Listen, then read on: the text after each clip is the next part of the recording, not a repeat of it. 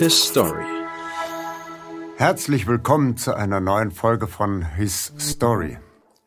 Mein Name ist Hermann Plopper und ich stelle Ihnen heute das Havara-Abkommen aus dem Jahre 1933 vor. Havara-Abkommen? Bin mir sicher, die meisten von Ihnen werden mit Havara-Abkommen nichts anfangen können. Das ist auch nicht weiter verwunderlich, denn über dieses Handelsabkommen, auch Transfer Agreement genannt, wird äußerst selten gesprochen. Es gibt bei Google kaum brauchbare Einträge zum Thema. Dabei war die Wirkung des Havara-Abkommens für alle Zeitgenossen deutlich spürbar. Denn in den 1930er Jahren konnten die Deutschen zum ersten Mal in großen Mengen und preiswert Zitrusfrüchte essen. Die Nazi-Organisation Kraft durch Freude kaufte Orangen, Zitronen und Mandarinen aus Palästina ein. Denn die Nazis hatten mit den Zionisten in großem Stil Handelsverträge abgeschlossen. Bedrohte jüdische Mitbürger kauften sich aus dem Nazireich frei und wanderten in Palästina ein, um am Aufbau eines Gemeinwesens mitzuwirken, aus dem später der Staat Israel hervorgehen sollte. Die zionistische Gemeinschaft in Palästina importierte aus Deutschland Waren, die durch Gelder der flüchtenden Juden aufgebracht wurden. Das funktionierte durch ein geschmeidiges Zusammenwirken von jüdischen Banken, jüdischen Interessenverbänden sowie dem Wirtschaftsministerium des Deutschen Reichs. Sie erkennen sofort, dass es sich hier um eine recht zweischneidige Vereinbarung handelt. Extreme Judenfeinde arbeiten vertrauensvoll mit offensiv agierenden Interessenvertretern eines noch zu bildenden jüdischen Staates zusammen. Wir wollen im Folgenden verstehen, wie es zu dieser Koalition kommen konnte.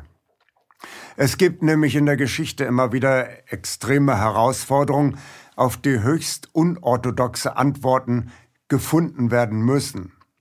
Das Havarra-Abkommen rettete, so viel sei im Voraus verraten, etwa 52.000 deutschen Juden das Leben. Das machte immerhin 10 Prozent aller in Deutschland wohnenden Juden aus. Beide Parteien, Nazis und Zionisten, waren relativ neu in der Szene.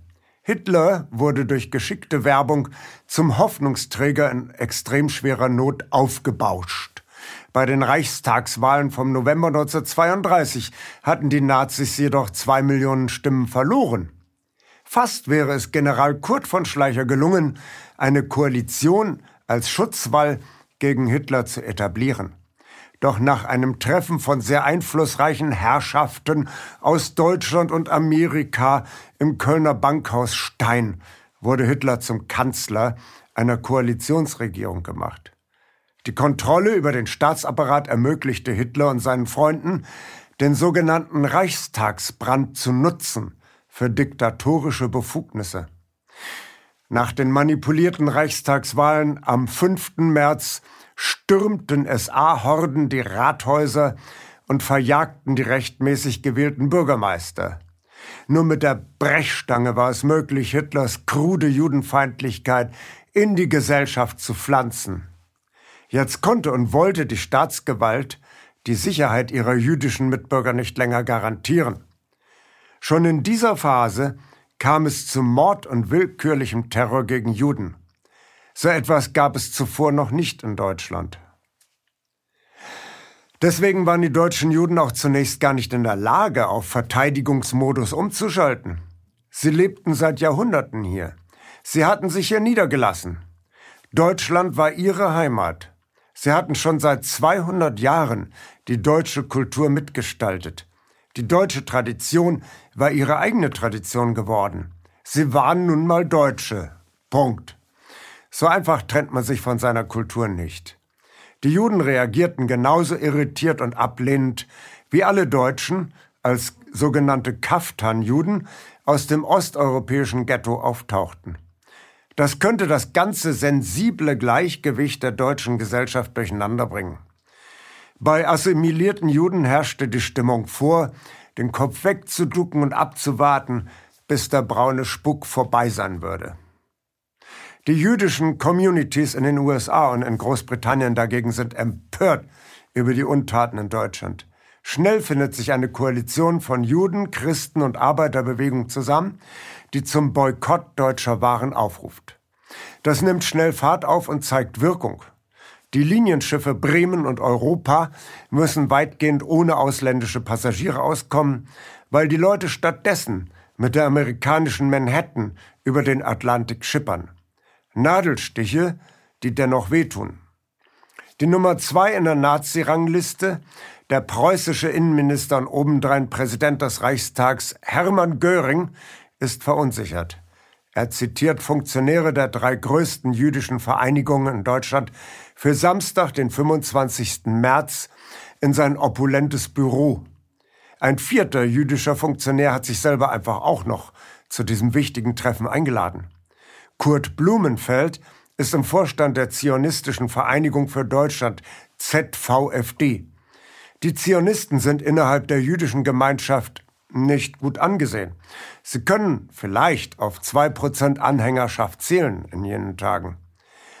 Die meisten Juden wollen nicht nach Palästina, sondern in Deutschland bleiben. Bitteschön. Deswegen sind die anderen drei Herren in dieser Runde nicht sonderlich begeistert, Blumenfeld hier zu sehen. Julius Brotnitz vertritt den Zentralverein deutscher Staatsbürger jüdischen Glaubens. Dieser Verein ist eher in der Mitte der Gesellschaft verortet und will ganz pragmatisch Verbesserungen für die eigene Klientel herausholen. Heinrich Stahl von der Berliner jüdischen Gemeinde sieht das ganz ähnlich. Etwas aus der Reihe tanzt Max Naumann vom Verband der Nationaldeutschen Juden. Das sind etwa dreieinhalbtausend Mitglieder, die nichts am Hut haben mit Demokratie, sondern eher in ihren Positionen der Deutschnationalen Volkspartei und in Teilen den Nazis nahestehen. Naumann hatte sich bei den Nazis schon angebiedert und ihnen Unterstützung im Kampf gegen die Ostjudengefahr offeriert. Göring fackelt nicht lange. Er bietet seinen Gästen nicht einmal eine Sitzgelegenheit an. Er poltert, dass im Ausland so viel gelogen würde über die Situation der Juden in Deutschland. Die hier anwesenden Herren sollen ihren Kollegen da draußen gefälligst energisch nahelegen, mit dieser Hetze aufzuhören. Den von den Nazis als Vergeltung geplanten ganztägigen Judenboykott am 1. April könne man nur dann ausfallen lassen, wenn die internationalen Juden endlich mit ihren Geschichten aufhören. Ausgerechnet Naumann von den nationaldeutschen Juden widerspricht und zeigt Göring ein Foto, wie Juden in Chemnitz auf Knien rutschend unter Gejohle des Mobs die Gehwege schrobben müssen. Die deutschen Juden haben bereits an ihre amerikanischen und britischen Glaubensgenossen Telegramme geschickt, in denen sie mitteilen, dass die Lage der Juden in Deutschland gar nicht so schlimm sei wie immer dargestellt. Mit der internationalen Aufregung würde sich nur die Lage der deutschen Juden noch weiter verschlechtern. Aber hier bei dem dreisten Göring lassen Sie das unerwähnt. Nur der Zionist Blumenfeld bietet sofort an, sich auf den Weg nach London und New York zu machen und dort für die Nazi-Regierung ein gutes Wort einzulegen. Edwin Black, der das einzige qualifizierte Buch zum Havanna-Abkommen geschrieben hat und der selber Sohn polnischer Holocaust-Überlebender ist, sieht hier die Geburtsstunde einer Symbiose von Nazis und Zionisten. Er schreibt, Zitat, als das Angebot erst einmal formuliert war, änderte das ganz plötzlich die Beziehung zwischen Nazis und Zionisten. Es war mit einem Mal klar, dass jene jüdische Gruppe, die das Reich bislang ignoriert hatte, tatsächlich genau die eine Gruppe war, mit denen man verhandeln sollte, um die Anwesenheit der Juden in Deutschland zu bekämpfen. Nach all dem stimmten Nazis und Zionisten überein, dass die Juden in Deutschland nichts zu suchen hätten. Die Bewegung des Zionismus war zu diesem Zeitpunkt noch nicht einmal 40 Jahre alt. Als Begründer des Zionismus gilt der Schriftsteller und Publizist Theodor Herzl. Herzl war im Jahre 1896 mit seinem Buch Der Judenstaat in Erscheinung getreten. Darin kommt Herzl zu dem Schluss, dass es gar keinen Zweck hat, wenn Juden in einen bereits bestehenden Staat einwandern, sich dort integrieren wollen. Irgendwann käme es immer zum großen Knall. Dann gibt es Ausschreitungen und Pogrome gegen Juden. Und die müssten dann wieder woanders hinfliehen, wo dann irgendwann das ganze Spiel von vorne losgeht. Die einzige vernünftige Lösung besteht nach Herzl darin, dass die Juden nicht länger über den Erdball verstreut leben. Vielmehr sollen sie endlich wieder einen eigenen Staat gründen. Nur in ihren eigenen staatlichen vier Wänden seien die Juden dauerhaft sicher. Herzls Buch zeigt rasche Wirkung. Bereits 1897 findet in Basel der erste zionistische Weltkongress statt. Rasch folgt auch die Gründung der zionistischen Weltorganisation. Herzl hatte einen exakten Stufenplan zur Gründung des Judenstaates vorgelegt. In der ersten Phase sollten die Juden Land in großem Stil kaufen und es gemeinschaftlich bewirtschaften. Das sollte zum einen von einer Organisation bewältigt werden, die so eine Art vorläufige Verwaltung abgibt. Dem sollte eine weitere Organisation hinzugefügt werden, die auf privatwirtschaftlicher Ebene die Finanzierung besorgt. Längere Zeit war umstritten, ob die Juden sich wieder in Palästina ansiedeln sollten oder ob auch irgendein anderer Ort auf diesem Globus in Frage käme. Da war öfter die Rede von Uganda oder Madagaskar. Jedoch hatte der britische Außenminister den Zionisten im Ersten Weltkrieg in der Balfour Declaration eine Heimstatt der Juden versprochen. Das Problem war nur, dass die Engländer den Arabern ebenfalls einen eigenen Staat versprochen hatten, wenn sie es schaffen würden, das Osmanische Reich aus Palästina zu vertreiben. Das Osmanische Reich brach nach dem Ersten Weltkrieg fast von selber zusammen, so dass jetzt eigentlich die Araber am Zug gewesen wären. Jedoch teilten sich Engländer und Franzosen Palästina und die Levante, also Libanon und Syrien, im sogenannten Sykes-Picot-Abkommen unter sich auf. Die Araber waren düpiert und aufgrund der Balfour-Deklaration hatten sich bereits viele Zionisten in Palästina angesiedelt. Der Konflikt war vorprogrammiert. Zionistische Funktionäre wie Keim Weizmann bemühten sich um eine Verständigung mit den Arabern. Zunächst konnte auf diese Weise die Lunte entschärft werden.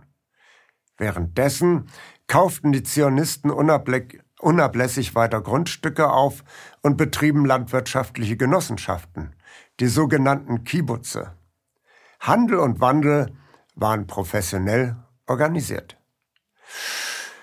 In den USA und in Großbritannien gab es in den frühen 1930er Jahren schon deutlich mehr Anhänger des Zionismus als in Deutschland. Als der Autohersteller Henry Ford in den 1920er Jahren gegen das von ihm so wahrgenommene internationale Judentum mit Büchern und Zeitschriften agitierte, organisierten die amerikanischen Juden einen sehr wirkungsvollen Boykott der Autos der Marke Ford. Das zeigte Wirkung. Henry Ford beendete seine antijüdische Hetze und entschuldigte sich öffentlich für seine Entgleisung. Die Technik des Kaufboykotts als politische Waffe hatte sich also schon bewährt, als in Deutschland die Schikanen der Nazis gegen die Juden begonnen hatten. Und so kam es bereits im März 1933 sowohl in den USA wie auch in Großbritannien zu machtvollen Massenprotesten und Boykottaktionen gegen Nazi-Deutschland. Und so konnten auch weder die Nazis noch die deutschen Juden verhindern, dass zwei Tage nach dem Treffen bei Göring am 27. März 1933 eine gigantische Demonstration in New York stattfand, die von zahlreichen weiteren Demonstrationen in Großbritannien, Litauen und Polen begleitet wurde. Als der prominenteste amerikanische Zionist, der Rabbiner Stephen Samuel Weiss, zu der Masse in New York sprach, wurde seine Rede sogar von Polen aus im Mittelwellenradio in Europa übertragen. Die Nazis rächten sich mit ihrem sogenannten Judenboykott bereits am 1. April, wie von Göring bereits angedroht. SA-Schläger stellten sich vor jüdischen Geschäften auf und schmierten antijüdische Parolen an die Schaufenster der betroffenen Läden. Es gehörte schon viel Mut dazu, jetzt trotzdem das Geschäft zu betreten, um ganz normal einzukaufen. Übrigens wurden im gleichen Streich auch Läden der sozialistischen Einkaufsgenossenschaften von den Nazis am Geschäftsbetrieb gehindert. Damit war deutlich, dass die Nazis nicht nur die Ausschaltung der Juden vorhatten, sondern auch die Ausschaltung aller Wirtschaftsformen, die den großen Konzernen im Weg standen. Für die überwältigende Mehrheit der Deutschen war der Naziterror ebenso unverständlich wie abstoßend. Ab dem 2. April gingen die Deutschen wieder in den jüdischen und genossenschaftlichen Läden einkaufen. Doch der gesellschaftliche Zusammenhalt war zutiefst untergraben. Auch die Juden, die bislang so energisch betonten, dass sie doch Deutsche seien und dass sie auf jeden Fall in Deutschland bleiben würden, mussten ihre Haltung jetzt überdenken. Mit dem Gesetz zur Wiederherstellung des Beamtentums wurden jüdische Mitarbeiter aus dem öffentlichen Dienst gedrängt. Die Volkszählungen der nächsten Jahre trieben den Anteil von Juden in der deutschen Bevölkerung zudem künstlich hoch. Die Fragebögen wollten jetzt auch wissen, welchen Glaubens die Vorfahren gewesen sind. Um den Kreis der Opfer der Nazi-Verfolgung zu erweitern, schufen die Gesetzgeber noch die Begriffe des Halbjuden und des Vierteljuden. Damit hatte man aus der ursprünglich halben Million Juden mit einem Schlag zwei Millionen Juden gemacht. Die Verfolgungsmaschinerie brauchte Futter zum Verarbeiten. Ein absurder Selbstläufer, der durch die Lochkartentechnologie der amerikanischen Firma IBM technisch erst möglich wurde. Es ergaben sich für die Juden drei Optionen, auf diesen gemeingefährlichen Irrsinn zu reagieren. Zum einen hätte man die Boykottaktionen gegen die Nazis derart ausweiten können, dass der deutsche Außenhandel ernsthaft ins Taumeln geraten wäre. Das hätte wahrscheinlich an einem gewissen Kipppunkt die deutsche Wirtschaft dazu gebracht, die Nazis aus der Regierung zu drängen und durch eine gemäßigte Regierung auszutauschen. Der Außenhandel stand damals sowieso auf wackeligen Füßen. Immer noch hatte sich die Weltwirtschaft nicht vom schwarzen Freitag erholt. Die Arbeitslosigkeit war immer noch beträchtlich und es gab damals noch keine Welthandelsorganisation. Die Staaten wickelten ihren Handel immer noch über zweiseitige Handelsverträge ab. Wobei darauf geachtet wurde, dass die Handelsbilanz zwischen den beiden Staaten möglichst ausgeglichen blieb. In diesem begrenzten Handelsumfeld hätten Boykotte gegen die Nazis durchaus hohe Erfolgsaussichten gehabt. Nun hofften aber immer noch viele konservative Juden in Deutschland darauf, dass entweder die Nazis bald wieder abtreten würden, wie alle Regierungen vor ihnen, oder dass die Nazis sich halten, aber moderater würden. Wir dürfen die Geschichte nicht rückwärts lesen. Für die Öffentlichkeit des Jahres 1933 waren die Kristallnacht und der nachfolgende Holocaust ab 1941 überhaupt noch nicht absehbar. Aber trotzdem waren es jetzt schon einige Zehntausend Juden, die sofort emigrieren wollten. Wenn man diesem Personenkreis sozusagen ein Pauschalpaket für den Abzug offeriert, dann würden das viele Betroffene gerne annehmen. Ja, und auch die Nazis hatten den Schuss gehört. Die Macht der Nazis war schon groß, aber sie mussten immer noch die Macht mit anderen Kreisen teilen. Zur absoluten Macht würden die Nazis erst nach dem sogenannten Röhmputsch im Jahre 1934 aufsteigen. Und die Wehrmacht hatten sie erst nach etlichen Intrigen im Jahre 1938 voll im Griff. Also war auch für die Nazis klar, dass der von ihnen inszenierte Judenboykott vom 1. April 1933 nicht fortgesetzt werden konnte. Einflussreiche Herrschaften aus Wirtschaft und Finanzen traten hier ganz energisch auf die Bremse. Wirtschaftsminister Kurt Schmidt war zuvor Direktor der damals schon mächtigen Allianzversicherungsgruppe, bevor er in die Hitlerregierung eintrat. Er macht unmissverständlich klar, dass er, Zitat, eine Unterscheidung zwischen arischen und nicht-arischen Firmen innerhalb der Wirtschaft, insbesondere bei dem Eingehen geschäftlicher Beziehungen, Zitat Ende, nicht für durchführbar halte. Die Beseitigung der Arbeitslosigkeit hatte Vorrang. Und sogar der antisemitische Propagandaminister Goebbels stellte öffentlich, fest, Zitat, dass keine Veranlassung besteht, gegen eine Firma vorzugehen, solange ihre Inhaber nicht gegen gesetzliche Vorschriften oder gegen die Grundsätze der kaufmännischen Ehre verstoßen. Zitat Ende. Allzu klar wurde selbst den verbissensten Judenhassern in der Naziführung, dass ihre Regierung jetzt umgehend Erfolge vorweisen musste. Zudem stand für das Jahr 1936 die Olympiade zunächst in Garmisch-Partenkirchen und dann in Berlin und Kiel an. Wenn man dort internationale Anerkennung erringen wollte, musste man notgedrungen für ein paar Jahre Kreide fressen. Doch tat sich eben auch hinter den Kulissen einiges, das die Situation merklich entspannte, zumindest für den Augenblick. Denn der zionistische Politiker Kaim Arlosorow war extrem gut vernetzt. Schon am 8. April traf er sich mit arabischen Vertretern im Jerusalemer King David Hotel, um die komplizierten arabisch-jüdischen Beziehungen zu besprechen. Danach verhandelte er in einer regen Reisediplomatie mit dem Regierungsrat im Reichswirtschaftsministerium Hans Hartenstein sowie mit dem deutschen Konsul im immer noch britisch besetzten Palästina Heinrich Wolf. Beide Herrschaften waren noch aus der Weimarer Republik übernommen worden. Sie standen der Nazipolitik kritisch gegenüber. Beide waren sehr aufgeschlossen dafür, eine legale und friedliche Auswanderung für Juden nach Palästina zu ermöglichen. Es galt, einige Hindernisse aus dem Weg zu räumen. Natürlich sollten die Juden so viel privates Vermögen mitnehmen können, wie es möglich war.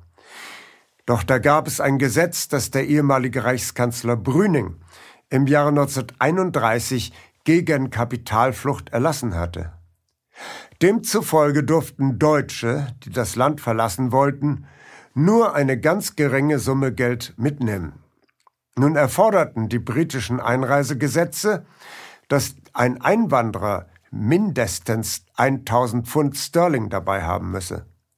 Das Empire wollte keine potenziellen Sozialfälle aufnehmen. Alosorow und seine zionistischen Mitstreiter können jetzt tatsächlich eine Ausnahmeregelung beim Wirtschaftsministerium erreichen. Nur jüdischen Auswanderern nach Palästina ist es ab sofort gestattet, Geld im Gegenwert von 1000 Pfund aus Deutschland mitzunehmen. Bei dem zu erwartenden Andrang braucht es jetzt auch eine Institution, die den Geldtransfer abwickelt. Die Bankhäuser Warburg in Hamburg und AE Wassermann in Berlin kümmern sich fortan um den Geldtransfer. Das Geld wird auf ein Anderkonto der neu gegründeten Palästina-Treuhandstelle zur Beratung deutscher Juden GmbH, kurz Paltreu, eingezahlt. Andere Vermögenswerte deutscher jüdischer Auswanderer landen auf einem zionistischen Bankkonto in Palästina. Mit dem Geld, Geld wiederum kaufen die Zionisten Exportware aus Deutschland ein. Also eine klassische Win-Win-Situation. Die deutsche Wirtschaft hat endlich einen verlässlichen Abnehmer deutscher Exporte. Nach dem Haavara-Abkommen verdoppelt sich das Handelsvolumen mit Palästina. Und deutsche Juden, die genug Geld haben, können eine neue Existenz in Palästina aufbauen. Und die Zionisten haben für den Aufbau ihres zukünftigen Staates Israel qualifizierte Fachkräfte quasi zum Nulltarif aus Deutschland bekommen. Denn so viel ist klar, diese Art der Auswanderung können sich nur einigermaßen begüterte Juden leisten. Am 25. August 1933 wird in den Räumen des Reichswirtschaftsministeriums das sogenannte Haavara-Abkommen von der deutschen Regierung und den Zionisten unterzeichnet. Bis zum Jahre 1936 wandern mit Hilfe des Haavara-Abkommens nach deutscher Statistik 38.700 Juden aus. Nach dem Ende der Sommerolympiade in Berlin 1936 fallen allerdings die Hüllen. Immer deutlicher wird, dass die Nazis gar nicht daran denken, ihre judenfeindliche Politik aufzugeben oder auch nur abzumildern. Spätestens nach der sogenannten Reichskristallnacht müssen Juden sehen, wie sie unter Zurücklassung ihres gesamten Habengut zu Fuß über die grüne Grenze flüchten. Der Handel über die Paltreu auf der Grundlage des Havarra-Abkommens nimmt stetig ab und wird bei Beginn des Zweiten Weltkrieges komplett aufgekündigt. Bis zu diesem Zeitpunkt hatten 52.000 Juden den Weg über eine legale Auswanderung nach Palästina genutzt. In dieser Zeit sind rund 140 Millionen Reichsmark durch den Transfer umgesetzt worden. Dieser faustische Pakt der Zionisten mit den Nazis fand selbst in der zionistischen Szene keine einhellige Begeisterung. Der diskrete Regisseur des Havarra-Abkommens, Kaim Arlosorov, wurde bereits am 16. Juni 1933 in Palästina von einem unbekannten Attentäter ermordet. Es bleibt im Dunkeln, ob Arlosorov wegen seiner Kontakte mit Arabern oder wegen seiner Rolle beim Havarra-Abkommen exekutiert wurde. Eindeutiger ist da schon die ha Haltung des amerikanischen Rabbiners Stephen Wise. Jener Stephen Wise, der in New York die Hauptrede bei der Massendemonstration gegen den Terror gegen Juden in Deutschland gehalten hatte. Wise konnte sich nie mit dem Havarra-Abkommen anfreunden. Er sagte dazu, Zitat, es gibt Schlimmeres, als mit gebeugtem Haupt in Zion einzuziehen, nämlich mit schmutzigen Händen. Tyrannen und Terroristen auch noch dafür zu belohnen, Menschen in lebensbedrohliche Situationen zu bringen, das ist grenzwertig. Man kauft die Menschen frei und ermutigt die Erpresser, ihre diesbezüglichen Aktivitäten zu steigern, um noch mehr Geld zu erpressen. Auch die Bundesrepublik hat der DDR im Gefängnis einsitzende Dissidenten für viel Geld abgekauft und das Ganze noch abgerundet durch Gewährung von Krediten. Auf der anderen Seite ist nicht zu vernachlässigen, dass unschuldige Menschen vor Krankheit, Tod und Freiheitsberaubung bewahrt wurden. Wir wollen das an dieser Stelle nicht bewerten. Wir lernen aus der Vergangenheit, wie wir die Zukunft besser machen. His Story. Danke, dass Sie Apolut eingeschaltet haben. Wir sind ein unabhängiges Presseportal. Uns geht es um Meinungsvielfalt, Toleranz und einen möglichst breiten Debattenraum, denn nur so funktioniert Demokratie. Unsere Arbeit ist technisch aufwendig und kostet Geld. Da Sie immer wieder hier sind, unterstützen Sie Apolut am effektivsten mit einem Dauerauftrag. Mehr Infos auf apolut.net/unterstützen. Apolut ist keine Einbahnstraße. Lassen Sie uns in Kontakt bleiben. Abonnieren Sie den Apolut Newsletter, so verpassen Sie nichts. Registrieren Sie sich auf apolut.net/newsletter. Natürlich gibt es Apolut auch als App. Einfach auf apolut.net/app runterladen und mobil auf dem Laufenden bleiben. Apolut. Das denke ich auch.